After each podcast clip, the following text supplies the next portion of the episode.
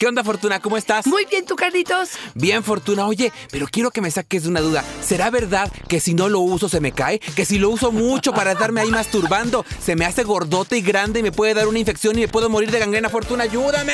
¡Ay, Carlitos! ¿Cuántas mentiras, cuántas verdades a medias, cuántas situaciones que a partir de la superstición y de la ignorancia se centran en nuestra vida? Hoy vamos a hablar de los mitos, mitototes sexuales que nos afectan y nos hacen mucho daño. ¡Comenzamos!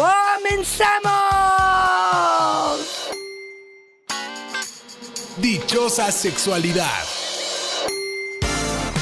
Con la sexóloga Fortuna Dicci y Carlos Hernández. Y sí, vamos a hablar de los mitos increíbles porque uno no puede creer que personas como Urbano, que tiene 62 años, nos dice que él siempre ha querido tener una vida sexual muy frecuente porque le da miedo que se le caiga. Que le decían que si no tenía un encuentro sexual frecuente, se hacía pequeño y se caía ese trozo por no usarlo. Fortuna, siguen habiendo ideas como esta. Claro, es que la ignorancia, el hecho de no tener educación, el no estudiar, de verdad te lo digo, el escuchar al amigo, a la tía, a la mamá, a las mejores amigas, ¿no? Siempre el jardín es más verde del vecino y de verdad se crean muchas inseguridades y muchas falsas ideas que de alguna manera distorsionan profundamente nuestra vivencia erótica y esto me parece que es algo que tendremos que tomar mucho en cuenta. Por ejemplo, Carlos, yo te hablaría de una de las que más frecuentemente me hacen, sobre todo los jóvenes. ¿Existe una edad para perder la virginidad?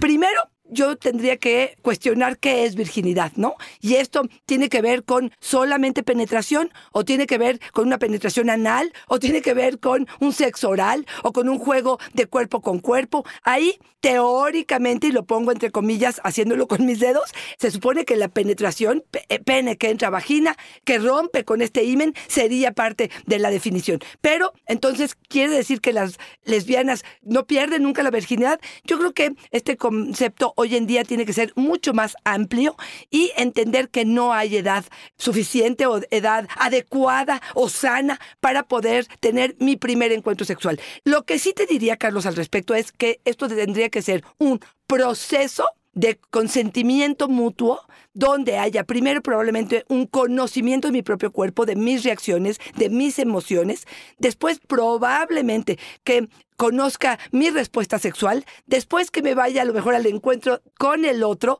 que conozca y me vaya despacio, poco a poco, conociendo lo que es placentero y no, diciendo sí o no a lo que me viene bien y a lo que no me viene bien, pues lo digo y lo expreso de tal forma que esta parte creo que sería entonces el camino adecuado para tener mi encuentro sexual. Y fíjate, nada más hay puntualizar, ¿no, Fortuna? Cómo eh, cuando crecemos con estas ideas que vamos interiorizando del entorno, lo que nos dicen los amigos sobre, por ejemplo, la virginidad. Otra vez, referimos el encuentro sexual solamente como la, penetración. Y el resto, ¿qué es lo que tú dices? ¿No? Todas las otras expresiones de sexualidad que no necesariamente incluyen una penetración pene-vagina quedan fuera. O sea, la virginidad se remite al primer, la primera vez que me la mete. Exactamente. Eso es el encuentro sexual. Claro, así es. Daniela nos dice, mi exnovio me decía que no usaba condón. Escucha esto porque se volvía adicción y que después ya no se sentía nada, que por eso él, sin el condón, eyaculaba muy rápido, porque ya se había acostumbrado. Wow, wow, wow. Mira, sí es cierto que con el condón probablemente se pierde cierta parte de la sensibilidad, que en la mayoría de los casos, Carlos, se agradece. ¿Por qué? Porque muchas veces eyaculan demasiado pronto y eso retarda un poquito la cuestión de la eyaculación. Pero si a eso además le sumamos la posibilidad de que solamente a través del condón es que podemos evitar estas infecciones de transmisión sexual, me parece que es un método adecuado. No, no te haces adicto al condón. No, esto no hace que cambie o distorsione tu forma o tus sensaciones placenteras. Me parece que ahí otra vez tendríamos que ir experimentando, ¿no? A lo mejor la masturbación o sexo oral sin condón y a lo mejor cuando viene la penetración entonces lo ponemos, etcétera. Habrá que ver qué dinámica utilizamos para que esto pudiera funcionarnos a ambos, ¿no, Y ahí me gustaría preguntarte. Lo que sí me parece que podría suceder es cuando usamos estos condones con retardante, ¿no? Y entonces nos acostumbramos a solamente con estos condones hacerlo y no reconocemos en sí el problema y lo trabajamos. Exactamente. Estos condones que tienen retardante lo que hace es que justamente nos retardemos en la eyaculación. Cuando no lo tenemos, hay gente, por ejemplo, que utiliza spray, pero hay gente que dice, híjole, me hace falta porque siento demasiado. Bueno, pues justamente por eso tiene que ver con entrenar, con practicar. Fíjate, Carlos, quitarle el protagonismo al pene y a la sensibilidad en el pene y más a la experiencia general como tal, ¿no? Ahí te va una que para mí es importante que actualmente se está manejando mucho. El deseo debe ser espontáneo. Pareciera que si tengo 10 años con mi pareja, 20 o 30, pareciera que si mi pareja se presenta ante mí totalmente desnudo o si vemos una película porno, inmediatamente tengo que responder ante ello y tengo que generar esta lubricación que el otro está esperando, esta erección. Y esto no es verdad. La mayoría de las personas respondemos a un deseo responsivo. ¿Qué quiere decir? Que respondemos ante el estímulo, ante la buena relación, ante la cita, ante el romance. Y esto es importantísimo porque muchos hombres llegan a consulta para decirme, Fortuna, mi pareja no me desea, a mi pareja no le gusta el sexo. Y ella te dice, en este caso, por ejemplo, de esta pareja, dice, oye, espérame, a mí o no se me ocurre, o nunca encuentro el espacio, o estamos siempre agarrados y él en el momento menos oportuno quiere que tengamos intimidad. Y esto es algo que se tiene que trabajar, pero sí obedecemos mucho más a un deseo responsivo que espontáneo, Carlos. Oye, fíjate que esta me llama mucho la atención, Fortuna, y me parece que es grave. Fíjate, me, me parece que nos deja dimensionar cómo estas falsas creencias pueden afectar, ojo, no solamente nuestra salud emocional, sino también la física. Lorena, mi esposo antes de casarme me pedía tomar pastilla de emergencia después del encuentro para no usar condón. Decía que era como tomar aspirinas y que no pasaba nada. ¡Guau!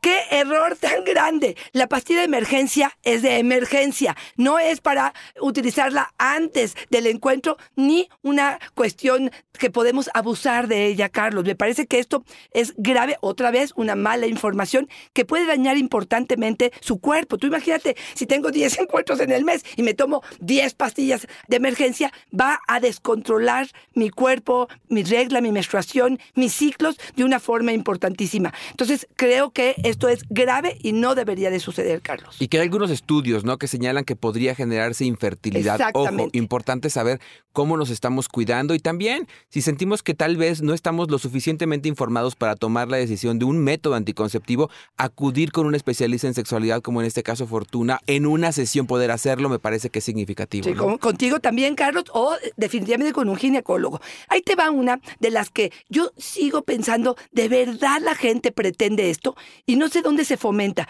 pero donde dicen, si no tengo un orgasmo simultáneo, quiere decir que no somos compatibles. Y yo digo, híjole, primero, primero, primero, defíneme compatibilidad, ¿no? Yo todavía me sorprendo de gente que me dice, es que no somos compatibles, tuvimos un encuentro sexual y este, parece como que no embonamos. Oye, no nacemos compatibles, nos hacemos compatibles a partir del conocimiento de tu cuerpo, de mi cuerpo, que yo te pueda expresar que me gusta, que me genera excitación, cómo me dispara el orgasmo. Tú no lo adivinas y nuestros cuerpos tampoco son adivinos. Por lo tanto, me parece que la compatibilidad tiene mucho más que ver con un trabajo. Pero este asunto del orgasmo simultáneo, híjole, ¿qué importancia puede tener que al mismo tiempo lleguemos a coronar el encuentro? Si de vez en cuando pasa o si algún día pasa, qué padre. Pero si el objetivo principal del encuentro es que tengamos el orgasmo simultáneo, a ver, Carlos, espérate, espérate, yo todavía estoy en, en el nivel 3 o 4. No, no, no, es que a mí se me está... A ver, respiro, respiro. Oye, ¿qué lógica tiene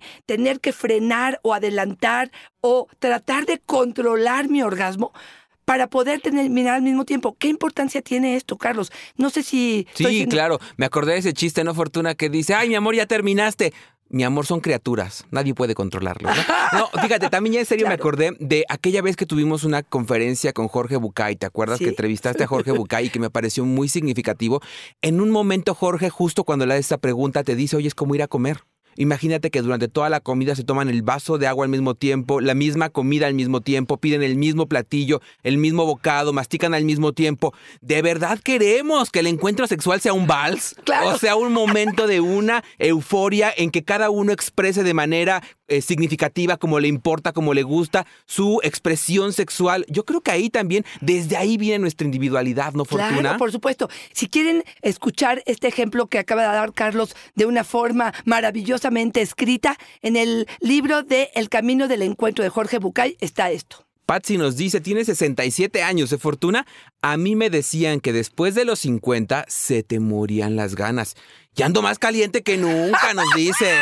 ¡Qué maravilla! Yo creo que este es uno de los grandes, grandes mitototes que cada vez más mujeres entienden que no es así. Esta realidad es distinta, pero también es cierto que cada vez más mujeres se autoetiquetan desde Claro. que empiezan en el proceso del climaterio a decir, híjole, esto ya murió. Y esto tiene mucho que ver, y te lo prometo, Carlos, que yo lo veo en consulta. Cuando llegan mujeres con menopausia o con falta de deseo y les pregunto, ¿cómo era tu vida sexual antes de este periodo? Y me dicen, igual que ahorita. Entonces tampoco, no, no es magia, no es que vamos a realmente ser fogosas e intensas a partir del climaterio. Espérame, si es cierto, si hay ciertas hormonas, si hay cierta resequedad, si hay ciertas cuestiones de calores y otras cosas, pero si tienes una vida activa, si tienes una buena alimentación, si haces ejercicio, si tienes un propósito de vida, si tienes una buena relación de pareja y si has cultivado y te has educado y has disfrutado y tienes falsas creencias con respecto a la sexualidad, puedes seguir gozando de esta de forma importante.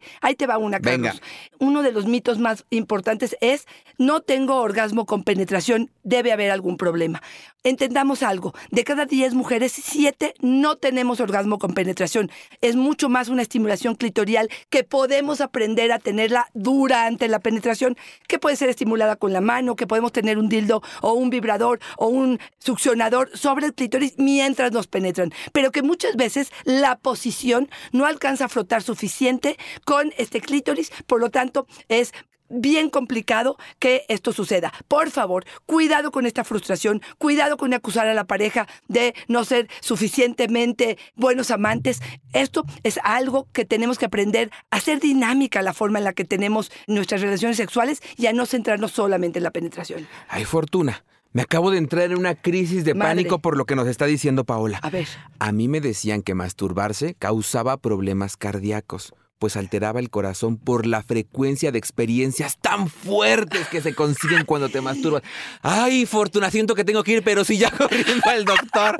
Pero mira, Carlos, me encantaría tratar de entender desde dónde pudo haber salido esa información, ¿no? Pienso en un sacerdote, pienso en una mamá temerosa de esta mujer gozando de esta experiencia masturbatoria que podría serla una loca, una zorra, una puta, perdón que lo diga Claro. así, pero que de pronto pudiera ser tan intensa esta sensación placentera que la haga no sé, irse a la calle y entonces descontrolarse y volverse loca. Me parece que desde ahí sale y totalmente falso. O sea, claro, o sea, la experiencia masturbatoria sí puede ser un placer enorme, pero ni siquiera te diría que una persona con problemas cardíacos, a menos de que el médico lo diga, debe evitar esta parte de la masturbación, ¿no? Oye, y a mí como me parece como muy ilustrativo cómo lo que nos dices nos deja claro estos términos que luego son muy rebuscados de colonizar nuestros deseos, ¿no? Lo que hacen es, Sí. tengo dos caminos, o te informo o te sanciono y te Exacto. controlo. Mejor te sanciono y te controlo porque lo de la informada está bien complicado, ¿no? Exacto. Y entonces mejor te controlo y te digo este estigma que te va a durar toda la vida y se te va a quedar en la cabeza toda la vida y que va a limitar tu disfrute en lugar de darte información. Claro, pero es que tengo tanto miedo de lo que puede llegar a suceder. No confío en ti. Fíjate, perdón que te lo diga, pero no confío en ti también una eh, cosa como mujer, Carlos. Claro. Porque pareciera que el hombre sí lo puede hacer y no pasa nada, igual se vuelve un cabrón, pero una mujer que lo hace, entonces sí puede perderse en la vida de noche, ¿no? Y entonces, otra vez, es todas estas ideas con las que crecimos, que a ver, Carlos, uno de, las, de los objetivos de este episodio en particular es aquellos que tienen hijos e incluso aquellos que tienen amigos puedan platicar sobre estos temas de forma natural, abierta, transparente, para poder justamente educar y no caer en estas situaciones donde sumamos falsas creencias a nuestra frustración y a, nuestra mala vida erótica y entonces de verdad nos arrinconamos en una situación bien dolorosa de vida, ¿no? Fortuna, me quiero ir despidiendo con lo que nos dice Mario, porque me parece que deja dimensionar hasta dónde nos puede llevar el hecho de no estar informados eh, de manera eficaz. ¿no? Ojo, decir que informados estamos. Que hemos recibido Exacto. información toda nuestra vida. Claro. Lo malo es que ha sido información bien pinche. Y sería valioso replantearnos si esta información propone, si es positiva, si incentiva, si abona, si claro. construye, y entonces ver si nos sirve. Claro. ¿Quién dijo esa tontería de que los hombres tienen más deseo que las mujeres? Fortuna, Carlos, díganle a mi esposo que ya, a mi esposa que ya me suelte. Esa es buenísima, Carlos, es una de las más importantes. No hay más deseo o menos deseo. Se cree mucho que la hormona, la testosterona, que es- está mucho más en los cuerpos de los hombres. Que quede claro, hombres y mujeres probablemente tenemos el mismo nivel de deseo y esto tiene que ver con cada uno de nosotros. Fíjate, hay dos que no quiero dejar en el tintero. Uno es que todo lo relacionado con la penetración o el placer anal es homosexual. Esta me parece que, híjole, ya hasta me da flojera, Carlos, pero, pero hay ciertos hombres y mujeres que todavía tienen esta creencia. Déjenme nomás decirles algo. El ano tiene una cantidad enorme de terminaciones nerviosas que pudieran ser estimuladas y pueda ser placentero y esto no me convierte en una persona homosexual con una orientación distinta. Por favor, quítense esa idea de la cabeza. Y la otra, Carlos, es cuando tenemos pareja, no debemos masturbarnos. Pareciera que esto nos aleja de la posibilidad de tener una pareja. ¿Y cuántas veces me han consultado mujeres que me dicen, caché o sorprendí a mi pareja masturbándose, me está haciendo infiel, ¿qué está pasando? Porque ya no soy suficiente. Y cuando indagas un poco en este tema, te das cuenta, oh, que él ha estado in- este, pidiendo y pidiendo y pidiendo sexo. Y ella no accede a ello, o que tengo una vida privada donde tengo derecho y tengo placer conmigo mismo independientemente de lo que esté construyendo con mi pareja. Esto puede generar como mucha incomodidad en algunas personas porque de verdad sienten, nos casamos y pareciera que como que estamos obligados a ofrecernos en cuerpo y alma al otro y que no tengo una sexualidad individual. Y esto nunca la pierdo, Carlos. Esté soltera, esté casada, esté como esté. ¿Por qué? Porque este placer es mío. Si la masturbación que estoy haciendo me aleja de ti, quiere decir, si tú quieres intimidad y yo no te la doy porque yo sacio mi placer conmigo mismo, entonces sí tendríamos que abordar este tema. Pero de otra forma, me parece que yo tendría derecho dentro de la relación de hacer lo que quiera con mi cuerpo y con mi placer. Ni modo que cada vez que tenga ganas de tomar un vaso de agua o de tomar una copa de vida de vino, perdón, te tenga que estar consultando, Carlos. Ahí ponemos alerta de amor romántico, ¿no? Alerta de idea comprada del amor romántico. Porque qué rico es pensar que podemos tener más experiencias que solamente la de tú y yo juntos. Podemos tener otra experiencia. No sustituye la masturbación, no cambia, no nos salen pelos en la mano. Bueno, quién sabe, mira. No, no nos salen pelos Oye, en la mano. Mira, el hombre lobo me dicen, nomás de la palma. Importante decir, experiencias diferentes. El encuentro con mi pareja y el encuentro conmigo mismo. Oye, Fortuna, Quiero que nos vayamos despidiendo, que nos des tres ideas concretitas con las que nos podríamos quedar, pero antes quiero invitarles, Fortuna, a que se vayan a escuchar el episodio 200 de Dichosa Sexualidad, las preguntas más calientes que nos han hecho. Con este episodio, Fortuna, casi, casi que estamos eh, celebrando nuestro cuarto aniversario, cuatro años hablando de placer, de vida en pareja, ideas prácticas, rompiéndonos la cabeza, yo la de arriba y la de abajo, tú nomás una. Fortuna, para decir qué otra cosa podemos proponer, el mismo ejercicio que les pedimos a ustedes que hagan para tener una vida sexual plena, satisfactoria, innovadora, creativa, lo hacemos nosotros cada jueves, Fortuna. Y con este episodio, que además es para oídos no exquisitos porque está bien explícito, estamos celebrando y los invitamos a que vayan a escucharlo. Ay, Carlitos, a mí me gusta el 5 y el 121, que eran de eyaculación precoz, que también me gustaría que escucharan. De verdad, hemos trabajado mucho en estos cuatro años para ofrecerles información real y para poderles ofrecer la posibilidad de tener mayor placer. Si tienes dudas, me encantaría que podamos ayudarlos, ya sea Carlos o yo, por supuesto, en nuestras redes sociales, que ahorita se los vamos a decir. Pero antes me gustaría despedirme diciendo, si algo de lo que estás viviendo a nivel erótico, placentero, en pareja, o no te checa, o no te gusta, o te duele, o te molesta, o te incomoda, por favor, acércate a información adecuada adecuada o a mí o a Carlos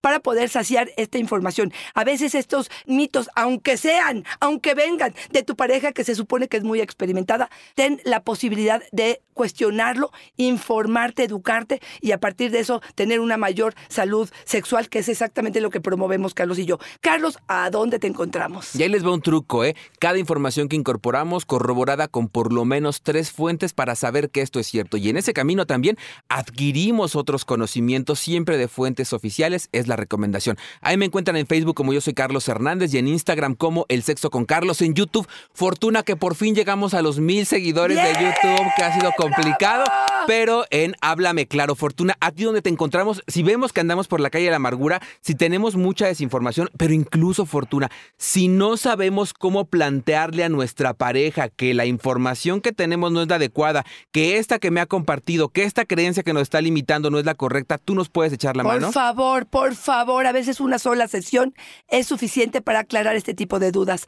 Arroba Fortuna es mi Twitter, Fortuna Dichi Sexóloga es mi Facebook y en Instagram estoy como Fortuna Dichi. Carlos, muchísimas gracias y siempre un placer, no nada más estar contigo, verte. Ay, Fortuna, siempre es una fortuna y una dicha acompañarnos. Bye bye.